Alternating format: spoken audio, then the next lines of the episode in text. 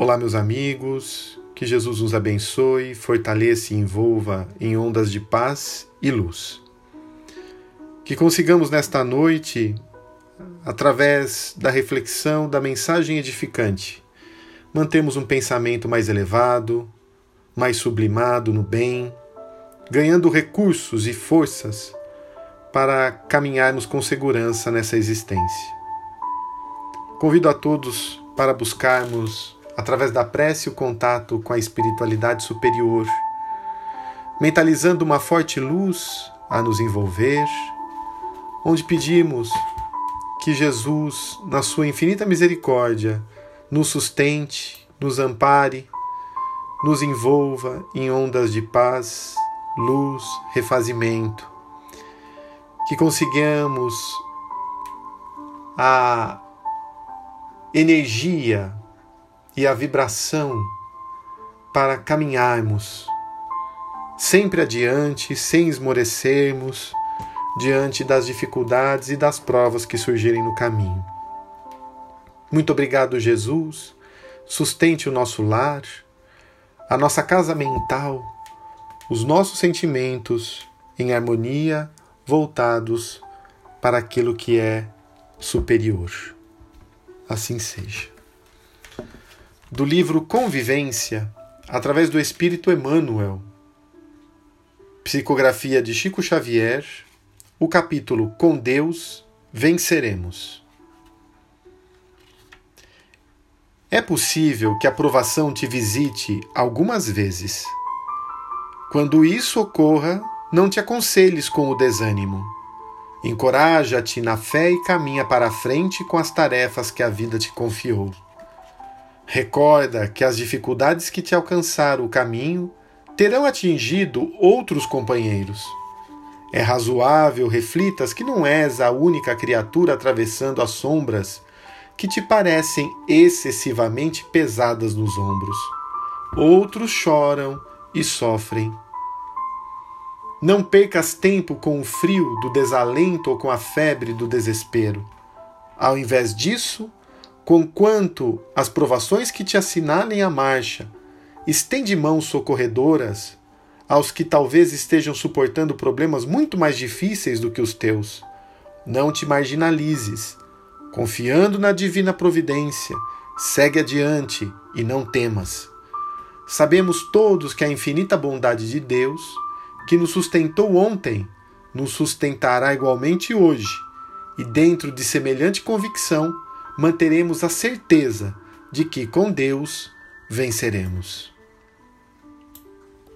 Sem sombra de dúvidas, é uma mensagem inspiradora de Emmanuel, mostrando que todos nós, num determinado período da vida, passaremos por provações.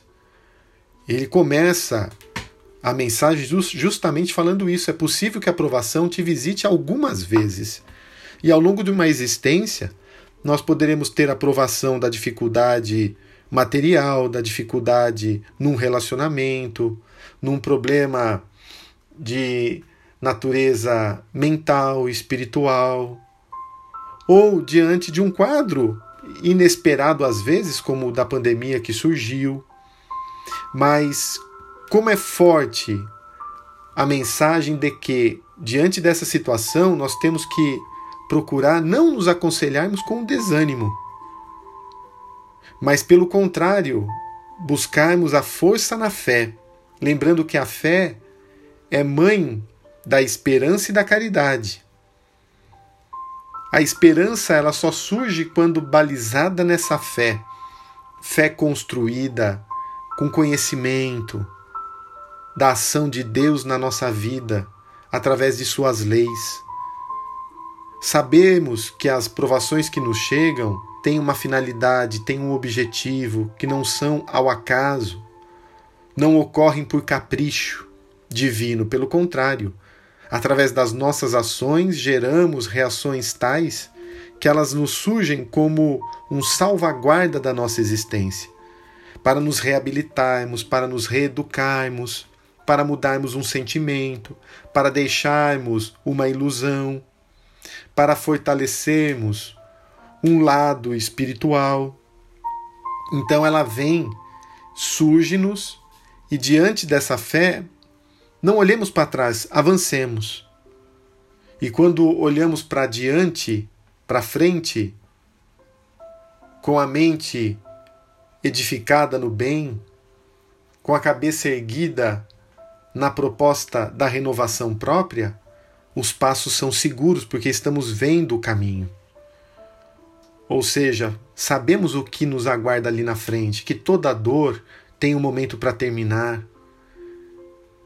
que toda dor pode nos ensinar uma lição, que a dor pode nos surgir como verdadeira bênção que o Pai concede para nos reequilibrarmos diante de um desvio. E quando passamos por dificuldades e dores, quantas não são as vezes que reajustamos o nosso passo, revemos as nossas ações e procuramos nos vincular a Deus para seguirmos adiante. Ele recorda Emmanuel que nós não somos os únicos a enfrentar isso. E muitas vezes, quando estamos sofrendo, é importante olharmos para baixo e observarmos que há muitos outros sofredores e talvez em situações mais difíceis do que a nossa. Quando nos isolamos, nos insulamos também,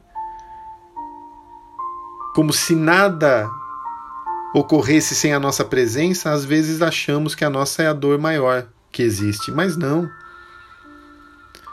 Há muitos passando por situações difíceis e percebemos diante dessas situações que talvez sejamos verdadeiros, entre aspas, privilegiados, porque já temos, pela misericórdia divina, até mais do que o suficiente para caminhar e sem o tormento da posse, da ganância, conseguiremos avançar dentro desse possível que Deus nos oferece de acordo com aquilo que precisamos e necessitamos enfrentar. Então, importante olhar. Como padrão de felicidade do mundo, às vezes olhamos para cima, aqueles que estão em situações materiais mais favorecidas mas cada um tem um tipo de existência, uma prova, um testemunho a passar. Valorizemos aquilo que nós possuímos e observemos quantos estão à margem disso tudo, agradecendo a Deus a oportunidade daquilo que enfrentamos e passamos. Reclamações é perda de tempo, não vai edificar-nos. Pelo contrário, vai nos vincular a mentes enfermiças, prejudicando-nos ainda mais. E a rebeldia, diz o Espírito Emmanuel, que é sinal e indica a necessidade de recomeçar. Porque se eu sou rebelde, eu não aprendi. Eu tenho que repetir a lição. Então, se eu sou rebelde diante de uma experiência, de uma situação, Vamos parar, analisar o porquê estamos sentindo isso e qual o papel dessa dificuldade na nossa vida. Quantas e quantas pessoas não nos ajudam diariamente? Quantos e quantos auxílios nos chegam de forma espontânea, promovidos por Deus? E se tivermos olhos para ver realmente quando uma porta se fecha, outras duas se abrem. Precisamos ter olhos para ver, ouvidos para ouvir, porque nunca a porta, ainda que dá esperança, não estará aberta para cada um de nós, para, as, para os nossos corações. E Deus que nos conhece profundamente e que nos sustentou nas dificuldades do ontem, continua nos ajudando hoje, continuará amanhã. E a tendência é que, de acordo com o nosso esforço e fidelidade, o mais rápido possível, dependendo de cada um de nós, alcançaremos a paz. E quando alcançada a verdadeira paz, nós jamais a perderemos, porque é um estado da alma e é promovida pela consciência tranquila, diante dos deveres nobremente realizados. Deveres e compromissos com esse espírito que é o nosso filho, com os pais, com as tarefas que devemos desempenhar junto à comunidade, na casa espírita, onde quer que estejamos. E assim, agradecidos a Jesus, com a nossa água para ser fluidificada, pedimos aos benfeitores espirituais que nos abençoem nesta hora, nos envolvam em fluidos benéficos de saúde para o nosso corpo e para o nosso espírito. Que consigamos, Senhor, dar conta das nossas tarefas. Temos maior consciência sobre o nosso planejamento reencarnatório. Caminharmos com passos mais seguros. Nos envolvermos naqueles assuntos que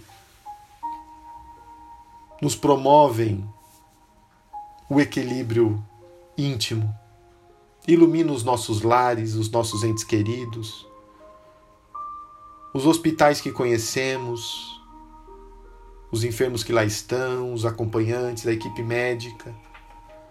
Ilumina os idosos nos asilos, nos lares de idosos, as crianças nas creches, orfanatos, os enfermos do vício nas clínicas de recuperação às drogas.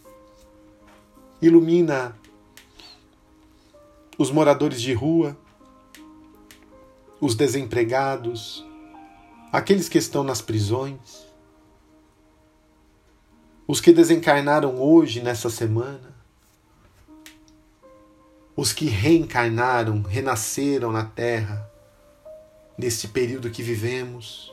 Fortaleça a todos Ilumina os dirigentes do nosso país, do nosso estado e do nosso município para que governem em conexão divina, pensando em prol do próximo. E que a tua luz nos envolva, todo o corpo físico e espiritual. Ilumine a nossa água depositando recursos sublimados e que essas energias, equilibrando os nossos centros de força, nos mantenham fortes, esperançosos, com estado de coragem, resignação, sentindo-nos amparados em nosso dia a dia e diante daquilo que temos que desenvolver e enfrentar aqui na terra. Muito obrigado, Jesus. Que a tua paz, Divino Mestre, nos envolva a todos hoje e sempre. Assim seja. Muito obrigado.